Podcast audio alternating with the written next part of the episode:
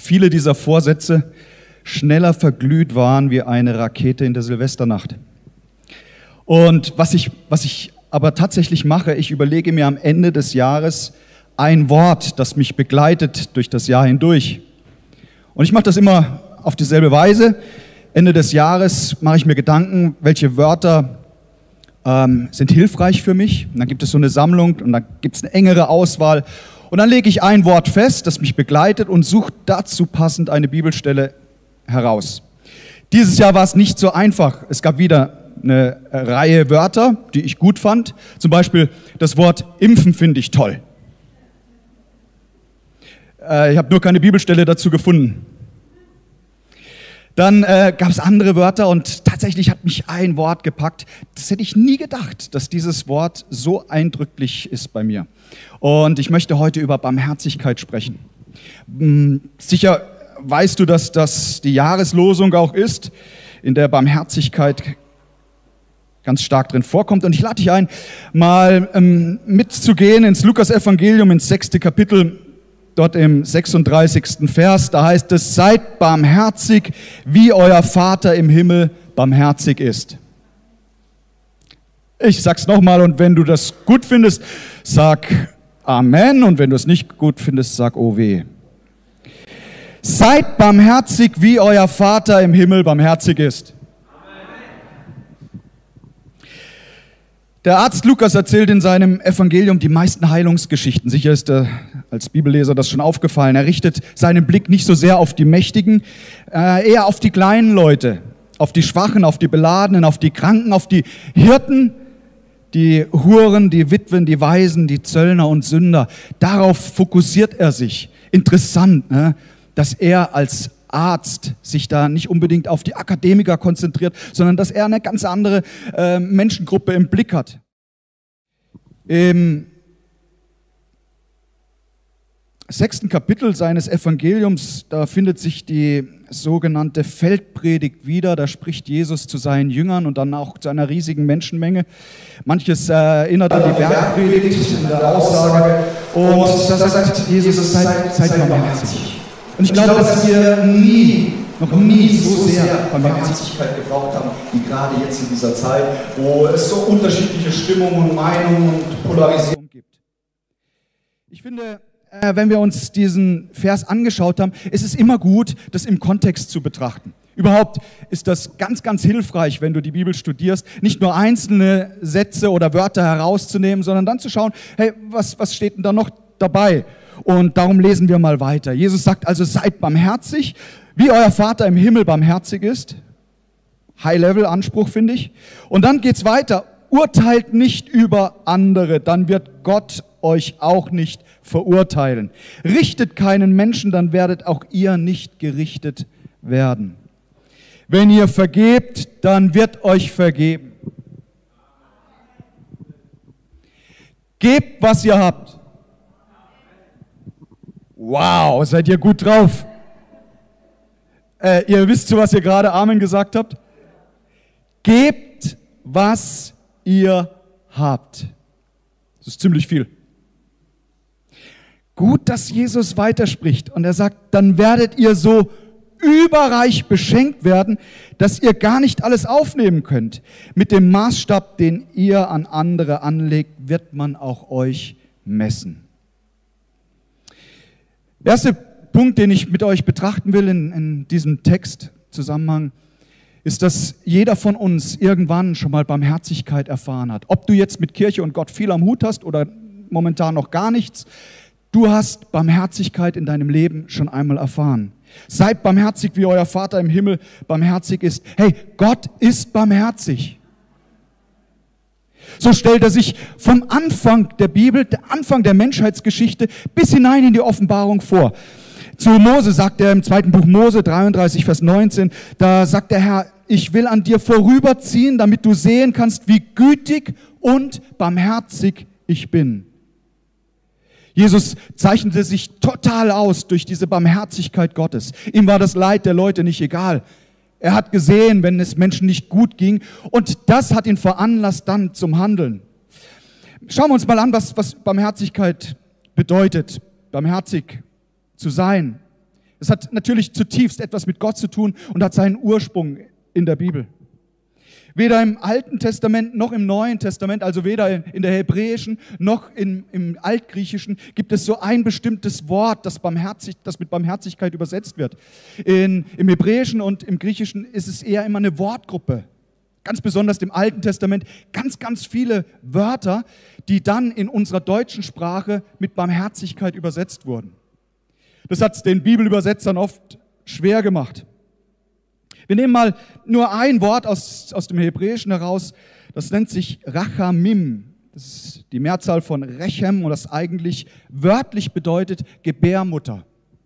So dieses hebräische Wort, das eigentlich genau übersetzt Gebärmutter heißt, wird bei uns übersetzt mit Barmherzigkeit.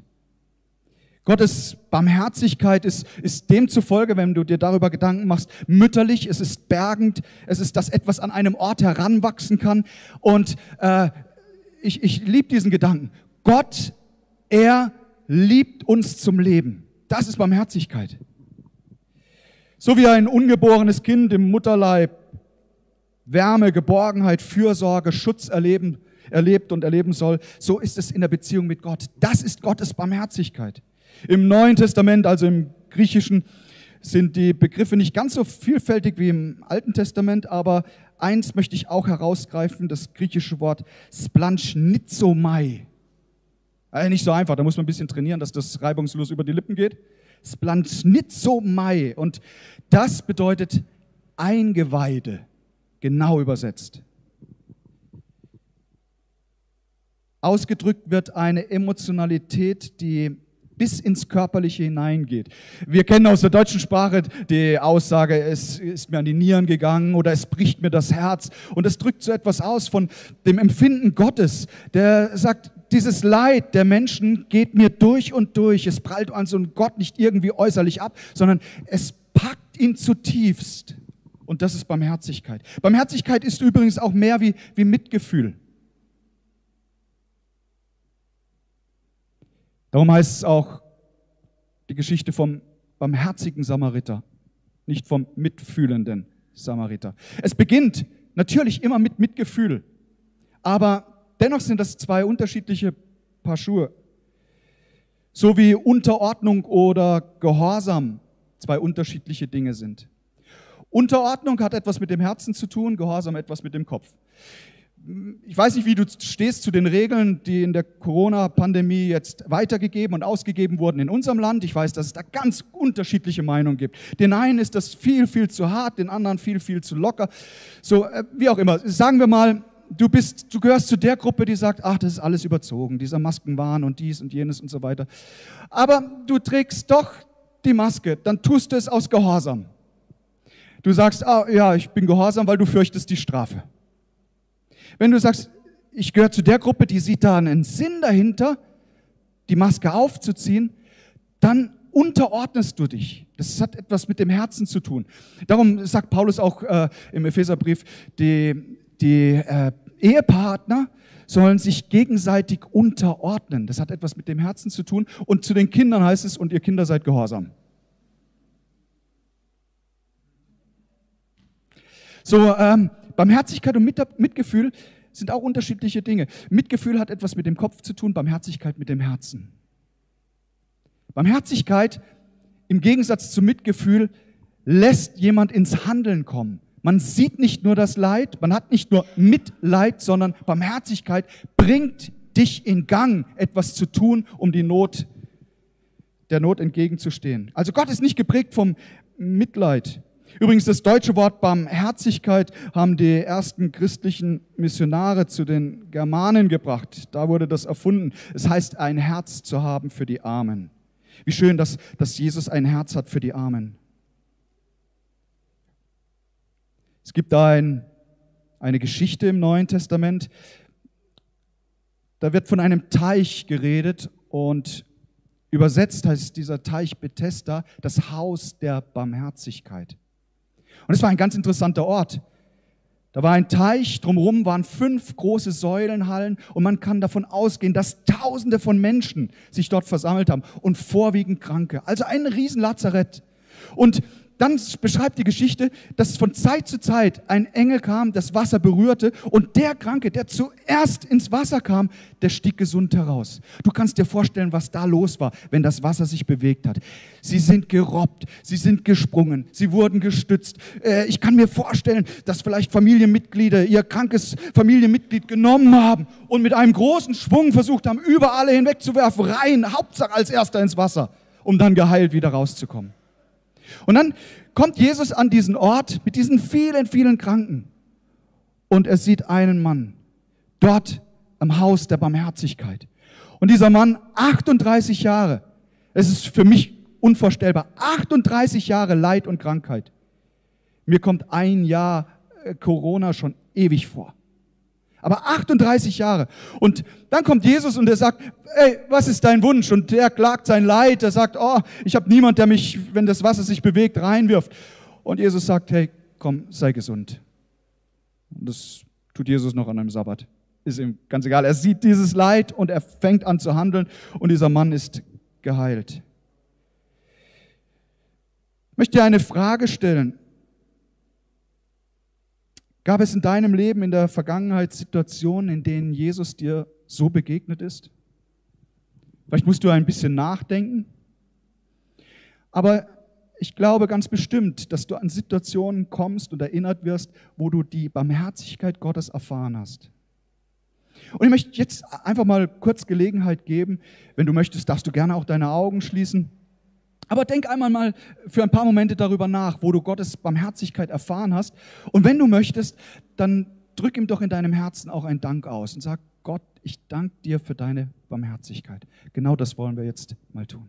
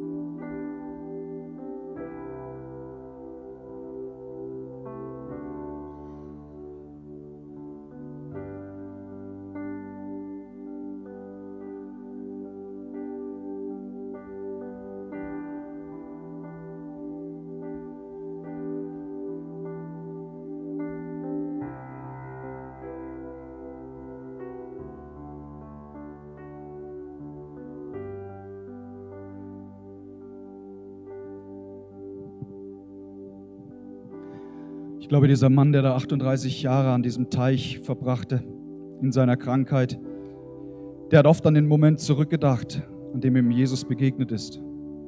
Wo das Wunder in seinem Leben auf eine ganz andere Art und Weise gekommen ist, wie er sich das vorgestellt hat. Er dachte, na, ich muss nur als Erster ins Wasser kommen und jetzt ist Jesus hier und heilt diesen Mann. Übrigens, dankbare Menschen sind zufriedene Leute. Dankbare Menschen führen ein, ein ausgeglichenes Leben. Und ich lade dich immer wieder ein, von Zeit zu Zeit dir Gedanken zu machen, wo habe ich die Barmherzigkeit Gottes in der Vergangenheit erfahren. Und ich bin sicher, du wirst immer wieder Momente erfahren und erleben, wo du dich gerne daran erinnerst, wie die Barmherzigkeit Gottes in dein Leben hineingekommen ist. Aber ich weiß auch, dass einige gerade, als sie darüber nachgedacht haben, wo habe ich Barmherzigkeit in der Vergangenheit erfahren, ganz konkret erinnert wurden, oh, da gibt es Situationen, da brauche ich die Barmherzigkeit. Und das ist der zweite Punkt, über den ich gerne mit euch sprechen will. Jeder von uns braucht gerade in einer bestimmten Situation Gottes Barmherzigkeit. Jeder von uns. Wir waren auf dem Weg, erster Weihnachtsfeiertag in den Schwarzwald. Es hatte geschneit.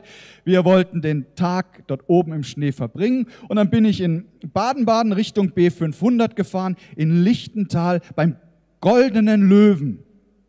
Das ist mein Tipp an euch. Dort gibt es eine ganz kurze Strecke. Da geht es von 50 auf 30 kmh zurück. Ich habe das nicht gesehen. Wir waren fröhlich, fröhlich auf dem Weg hinein in den Schwarzwald, als es, wer weiß es, so sieht's aus. Gestern kam das Foto dazu. Schau mal, ich, ich, ich lang mir schon an den Kopf. Oh nein. Aber, aber hey, ganz ehrlich, ich war zu schnell. Jetzt könnte ich mich an den Verkehrsminister, den Herrn Scheuer, wenden und könnte sagen, Herr Scheuer, glauben Sie mir, ich habe mein Bestes gegeben. Ich war mir auch nicht bewusst, dass hier eine 30er-Zone ist. War ich mir auch nicht. Ja, ja, ihr guckt ganz genau hin, wie, wie ich zu schnell war. Ähm, ja, 15 Euro, das ist zu verkraften. Gell? Ich könnte also dem Verkehrsminister sagen, hey, äh, ich war mir nicht bewusst, dass hier nur 30 gefahren werden darf. Der zweite Versuch könnte sein, hey, ich habe seit, seit über 30 Jahren den Führerschein unfallfrei, ist das nichts? Mensch, da, da, da könnte ich doch jetzt einmal erwarten, dass da ein Auge zugedruckt wird. Oder, dritter Versuch, ich lade den Herrn Scheuer einfach zum Abendessen ein. Sauerbraten mit Knödel, Rotkraut, mh, mm, feine Soße dazu. Ja, das wäre doch was. Würde es irgendetwas ändern an der Tatsache, dass ich zu schnell war? Gar nichts. Weißt du, ich erlebe manche äh, Menschen denken, dass man so an die Barmherzigkeit Gottes herankommt durch äh, Leistung. Dass Menschen sagen, oh wow, ich, ich halte doch die zehn Gebote, bin eigentlich ein rechter Kerl. Ich bin, mit mir kann, Gott mit mir kann, kann man was anfangen. Aber Gott lässt sich dadurch nicht in seiner Barmherzigkeit erreichen, sondern wir erreichen sein Herz nur, indem wir uns demütigen für ihn und wissen, dass Schuld auf unserem Leben ist und dass jeder von uns Barmherzigkeit braucht. Es gibt also keinen, der so einfach so durchkommt. Jeder von uns braucht Barmherzigkeit. Und Gott ist nicht der, der einmal so ein Auge zudrückt, über die Fehler hinwegsieht. Das ist nicht die Barmherzigkeit Gottes. Die Barmherzigkeit Gottes zeichnet sich aus, dass er unsere Schuld sieht und wenn wir sie zu ihm bringen, dann ist er treu und gerecht und reinigt uns von aller Schuld. Das ist Barmherzigkeit Gottes. Jesus sagt, seid barmherzig, wie der himmlische Papa barmherzig ist. Und dann sagt er, urteilt nicht über andere, dann wird Gott euch nicht verurteilen. Richtet keinen Menschen, dann werdet auch ihr nicht gerichtet werden. Wenn ihr vergebt, dann wird auch euch vergeben. Gebt, was ihr habt. Also zwei negative und zwei positive Verhaltensregeln, die hier in Zusammenhang mit Barmherzigkeit gebracht werden. Die zwei negativen, hey, urteil nicht über andere äh, sehe nicht den Splitter und hab den Balken im Auge. Äh, urteilt nicht, dann wird Gott euch nicht verurteilen. Und, dann, und richtet keinen Menschen, dann werdet auch ihr nicht gerichtet werden. Jesus sagt also, hey, lass das verurteilen, lass das über andere richten, sondern schau du, dass du deinen Weg gehst und den geb, indem du vergibst. Das ist die positive Verhaltensregel. Du vergibst und dann wird auch dir vergeben und gebt, was ihr habt. Also verurteilen und richten lassen wir weg, vergeben und geben tun wir. Das Vaterunser, das sicherlich alle hier im Raum kennen, hat ja eine ganz gefährliche Passage. Ein, ein Part, der, der mega gefährlich ist. Er heißt, vergib mir meine Schuld. Der erste Teil ist nicht so schwierig, aber der zweite, hey, wir sind aufgefordert, selbst zu vergeben, ein Leben der Vergebung zu führen vergib mir meine Schuld. Übrigens, das heißt auch, wenn wir nicht bereit sind zu vergeben, wird uns nicht vergeben. Deswegen ist das so gefährlich. Es braucht Gottes Kraft in unserem Leben, um ein Leben in Barmherzigkeit zu führen, weil so oft werden wir enttäuscht, so oft werden wir verletzt. Petrus, er wollte sich da ein, ein Lob beim Meister einholen, es ging ums Thema Vergebung und dann war er der Erste in der Reihe und er wollte es richtig gut machen. Er hatte ja gewusst, die äh, Rabbiner, die lehren, wenn, dir, wenn jemand schuldig geworden ist, dann dreimal vergeben. Danach kommt Zahn um Zahn, Auge um Auge und ähm, jetzt stellt sich die Frage nach der Vergebung und Petrus denkt sich, na, ich beeindrucke den Meister mal, ich verdoppel und nicht nur das, ich setze noch einen Joker oben drauf. Dann wird die Frage gestellt, wie oft soll man vergeben? Petrus ist da und sagt, hey, siebenmal. Jesus sagt, von wegen, siebenmal siebzig. Hey, Petrus der Fischer tritt einen Schritt zurück, fängt's Rechnen an. 490 Mal! Ist ja un unglaublich. Bei 293 habe ich ja schon wieder vergessen, was am Anfang war. Dann geht das wieder von vorne los. Jesus sagt also, hey, das Thema Vergebung ist grenzenlos und wir tun gut daran, nicht zu verurteilen, nicht zu richten, sondern ein Leben der Vergebung zu führen. Vergebung beginnt im Herzen, es braucht Barmherzigkeit und wir drücken es aus, indem wir ganz bewusst es kommunizieren. Bitte Gott dir zu helfen, da wo du Barmherzigkeit brauchst, auch mit einem anderen Menschen. Vielleicht bist du auch gerade finanziell in, in, große Not geraten und brauchst da die Barmherzigkeit. Oder du hast Schmerzen in deinem Körper, du brauchst die Heilung, die Barmherzigkeit der Heilung in deinem Leben. Was auch immer es ist. Ich möchte gern Gelegenheit geben, dass du in einem stillen Gebet jetzt Gott dein Anliegen bringst, weil er will dir mit seiner Barmherzigkeit begegnen, genau da, wo du es jetzt brauchst.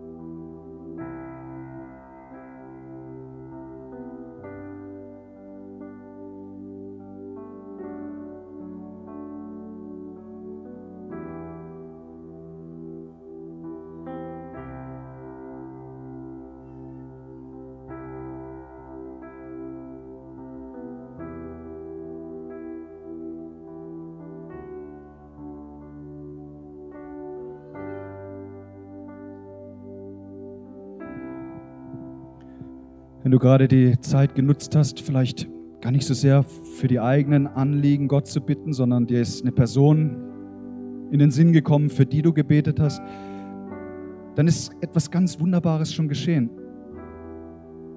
Dann hast du schon in Barmherzigkeit gehandelt. Schau, jeder von uns hat Barmherzigkeit in seinem Leben erfahren. Jeder von uns braucht Barmherzigkeit. Und weißt du was? Jeder von uns kann Barmherzigkeit weitergeben. Du hast etwas zu geben. Du hast die Barmherzigkeit Gottes erfahren. Du erlebst sie immer wieder aufs Neue.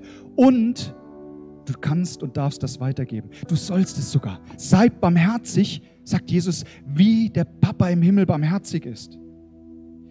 Gebt, was ihr habt, dann werdet ihr so überreich beschenkt werden, dass ihr gar nicht alles aufnehmen könnt. Hey, werdet nicht müde im Gutes tun. Habt, habt den Mut, anzupacken, Barmherzigkeit sichtbar werden zu lassen. Niemals gab es eine bessere Zeit wie gerade in dieser Zeit, dein Licht leuchten zu lassen, ein Leben der Barmherzigkeit zu führen und Menschen mit der Liebe Gottes zu begegnen. Achte auf deine Herzenshaltung, dass du aus Liebe handelst, nicht äh, aus Profitgier, damit du etwas bekommst, sondern handle aus der Barmherzigkeit Gottes heraus. Oftmals sind wir ja na, ehrlich so geprägt. Ah, Tante Heidrun, was hat sie mir zum Geburtstag geschenkt? Ah ja, es war so in einem Wert von 10 Euro. Kriegt Heidrun auch was für 10 Euro. Mein Nachbar grüßt mich nicht mehr. Na gut, soll er sehen, wie er ohne Gruß von mir auskommt. Also, so, man, man rechnet so ein bisschen auf. Und Gottes Barmherzigkeit ist so überhaupt nicht veranlagt. Sondern Gottes Wort ermutigt uns, dass wir ihm Gutes tun, nicht müde werden, nicht aufhören, sondern ständig dranbleiben. Im, im Oktober letzten Jahres, da wurden Nicole und ich in vielen Situationen herausgefordert zu geben. Wir wir machen oft am Jahresanfang ein Budget und sagen dann mit diesem Budget oder das, was wir ansparen wollen, was, was kaufen wir uns, wenn es eine größere Geschichte ist. Übrigens, es ist ein bisschen old school, aber mega gut, nicht auf Kredit zu kaufen, sondern zu sparen und wenn du das Geld hast, dann kaufst du es. So haben wir gerechnet und wir hatten ein paar Dinge, die wir uns vorgenommen, aber dann gab es verschiedene Situationen, wo wir gemerkt haben, Leute brauchen Hilfe und wir haben Geld weitergegeben und äh, nicht das, was du äh, dann äh, beim Finanzamt geltend machen kannst. Ne? Keine Spendenbescheinigung dafür, sondern und äh, das war ganz schön viel und wir haben gemerkt, ein paar der Dinge, die wir uns vorgenommen hatten, die müssen wir streichen von der Liste. Unter anderem eine neue Kaffeemaschine. Ja, muss die alte halt noch ein bisschen weiter ihren Job tun, langsam aber stetig. Ähm, dann im, im Dezember, gebt, was ihr habt, ne? gebt, was ihr habt. Haben wir gemacht. Und dann im Dezember kam, startete etwas an einer Segenswelle, die unglaublich war. Und ich hoffe, ich löse keinen Neid bei euch aus, aber äh, so war es einfach. Gott hat zurückfließen lassen in so vielen Bereichen. Mein Papa kommt auf uns zu und sagt, oh, ich möchte euch gerne, wir hatten nichts über Kaffeemaschine gesprochen. Er sagt, ich möchte euch gerne einen Kaffeevollautomat schenken vom Feinsten. Wow! Sponsored by Dad und inspiriert bei Daddy. Gott hat's inspiriert. Dann äh, an Heiligabend steht eine Familie vor Nicole und vor mir nach dem Gottesdienst, Tränen in den Augen. Sie, sie sagen, wir sind euch so dankbar für das, was ihr in dem letzten Jahr geleistet habt. Es war ein hartes Jahr. Ich habe gesagt, das war das härteste Jahr in meiner ganzen Dienstzeit in 25 Jahren. Und dann sagen sie ja, und wir wollen euch danken, aber nicht nur äh, mündlich unseren Dank aussprechen. Wir haben auch noch ein Geschenk für euch. Zu Hause angekommen, packen wir das Geschenk aus. Was war drin? Wow, Apple Watch. Nächsten Sonntag, ich habe mich bei ihm bedankt, habe gesagt, woher habt ihr das gewusst? Dann sagt er, ja, du hast zweimal im vergangenen Jahr in der Predigt Apple Watch erwähnt, dass das Freude auslöst. Das war nicht berechnet, sonst hätte ich Porsche oder Ferrari gesagt. Überhaupt nicht berechnet, aber es war eben eben so und dann äh, ja, ich habe meinen mein Papa gefragt, wer, wer hat dir was von Kaffeemaschine gesagt? Er sagt, Gott hat es mir aufs Herz gelegt. Der, den Leuten, Gott hat es mir aufs Herz gelegt. Weißt du, gebt, was ihr habt. Hey, das ist nicht so easy. Das, ist, das kostet einen richtig Kraft und Überwindung. Wenn du merkst, oh, Dinge, die man sich vorgenommen hat, auf die man auch gespart hat, sind gerade weg. Und Jesus sagt, und ihr werdet überreich empfangen. Sprüche 19, Vers 17, wer den Armen gibt, leiht es dem Herrn und der Herr wird es reich belohnen. Seid barmherzig, wie Gott barmherzig ist. Wie kannst du Barmherzigkeit weitergeben? Ja, auch, auch durch Finanzen, durch Großzügigkeit, indem du dich selber einsetzt, indem du dich anstecken lässt von Gottes Barmherzigkeit. Wir, wir, wir spulen zum Schluss dieser Predigt noch einmal kurz zurück an das Haus der Barmherzigkeit, an diesen Teich Bethesda. Ich habe mir die Frage gestellt, Jesus, warum nur diesen einen Mann? Äh, Im Laufe der Geschichte äh, tut das Jesus selber erklären. Er sagt, ich tue das, was ich den Vater tun sehe. Aber wäre ich an seiner Stelle gewesen, wahrscheinlich hätte ich eine Strategie aufgebaut, okay? Säulenhalle Nummer eins, alle über 80 vortreten. Und dann gehen wir weiter an die, die unter 80 sind, unter 60, unter 40 und einer nach dem anderen wird geheilt. Säulenhalle 2, Säulenhalle 3, 4 und 5. Ist nicht geschehen. Ein einziger ist geheilt. Hunderte, Tausende von Menschen blieben krank zurück. Was mir aufgefallen ist, da ist dieser eine und für den war es lebensverändernd. Das war dieser eine Moment. Und ich glaube und weiß, Auch wenn du dich noch so sehr anstrengst, du kannst nicht die Welt retten. Übrigens, die hat Jesus schon gerettet. Du kannst nicht jedem in seiner Not begegnen auf dieser Welt. Dafür gibt es zu viele. Aber du kannst dem begegnen, der gerade vor dir ist. Deinem Nachbarn, deinem Arbeitskollegen, deinem Familienmitglied. Den Leuten kannst du mit Barmherzigkeit begegnen. Und jetzt möchte ich gerne Gelegenheit geben, dass du dir nochmal Gedanken machst. Wo gibt es Leute in meinem Umfeld, die Barmherzigkeit Gottes durch mich empfangen sollen? Und ich bin sicher, Gott wird dir einzelne Menschen zeigen, aufs Herz legen.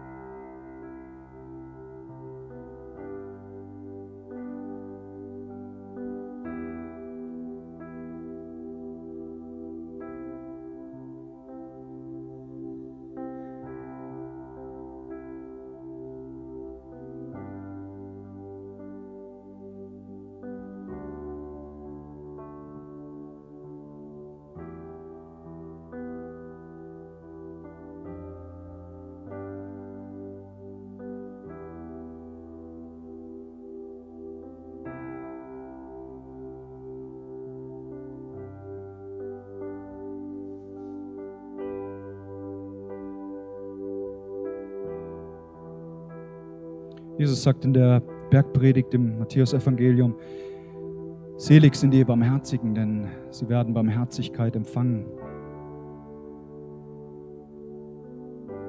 Lass uns noch einen Moment noch die Augen geschlossen halten, während niemand umher schaut, möchte ich Gelegenheit geben, den Menschen auch, auch die sich online zugeschaltet haben, wenn sie hier sind und sind sie nicht sicher, ob ihr Leben mit Gott in Ordnung ist, so sein sollte, wie es eigentlich richtig wäre. Wenn du nicht sicher sagen kannst, dass du ein Kind Gottes bist, dass du ewiges Leben von Gott empfangen hast, Vergebung deiner Schuld, dann möchte ich jetzt Gelegenheit geben. Und wenn sie, wenn du das möchtest, streck doch eine, deine Hand kurz aus, wenn du sagst, ja, ich möchte heute die Barmherzigkeit Gottes in meinem Leben empfangen. Ich möchte sein Kind sein.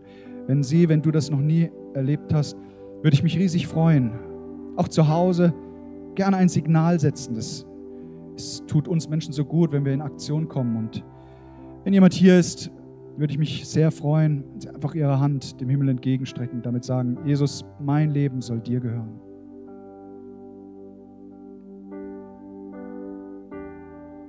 Gott segne dich, ja.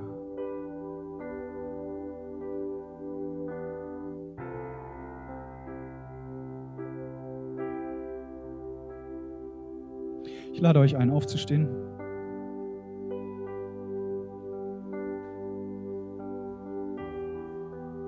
Und wenn du möchtest, bete doch dieses Gebet der Hingabe an Gott einfach zusammen mit mir, indem wir sagen, Herr Jesus Christus, ich gebe dir mein Leben. Danke für deine Barmherzigkeit, die ich so oft in der Vergangenheit erfahren habe, die ich heute erleben darf und die ich weitergeben will. Danke Gott für deine Liebe die grenzenlos ist. In Jesu Namen. Amen.